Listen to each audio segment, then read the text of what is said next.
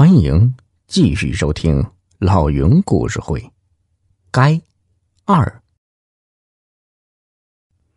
白生接过水晶杯，扫了一眼，没有发现破绽，面色如常的将杯子放入怀中。云上这才放下心来。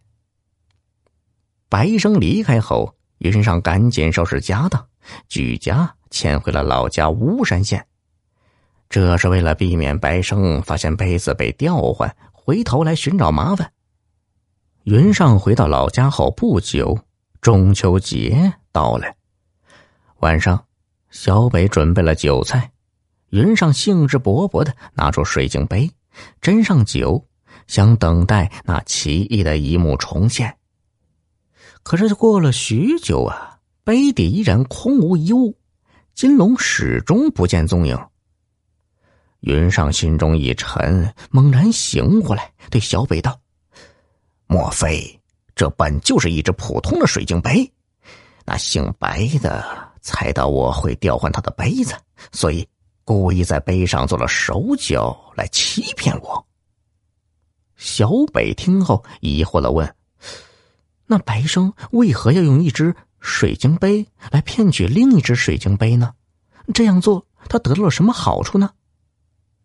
云上郁闷的说：“这我倒是还没有想明白。”于是啊，云上每天无事时就拿着水晶杯反复观看琢磨。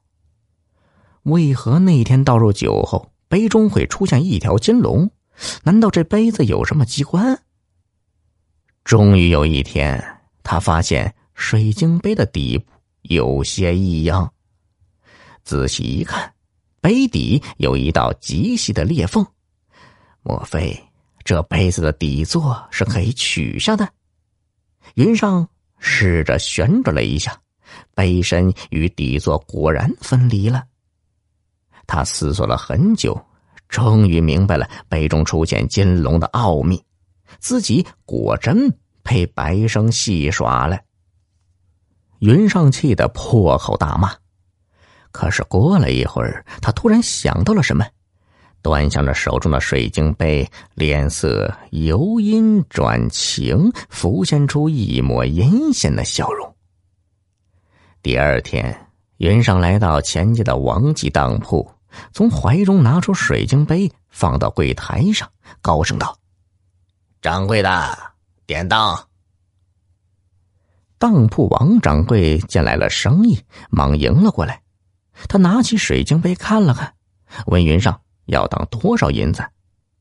云上道：“嗯，当一千两白银，当期一个月。”说罢，云上往杯中倒酒，酒满之后，杯底又浮现出来一条金龙。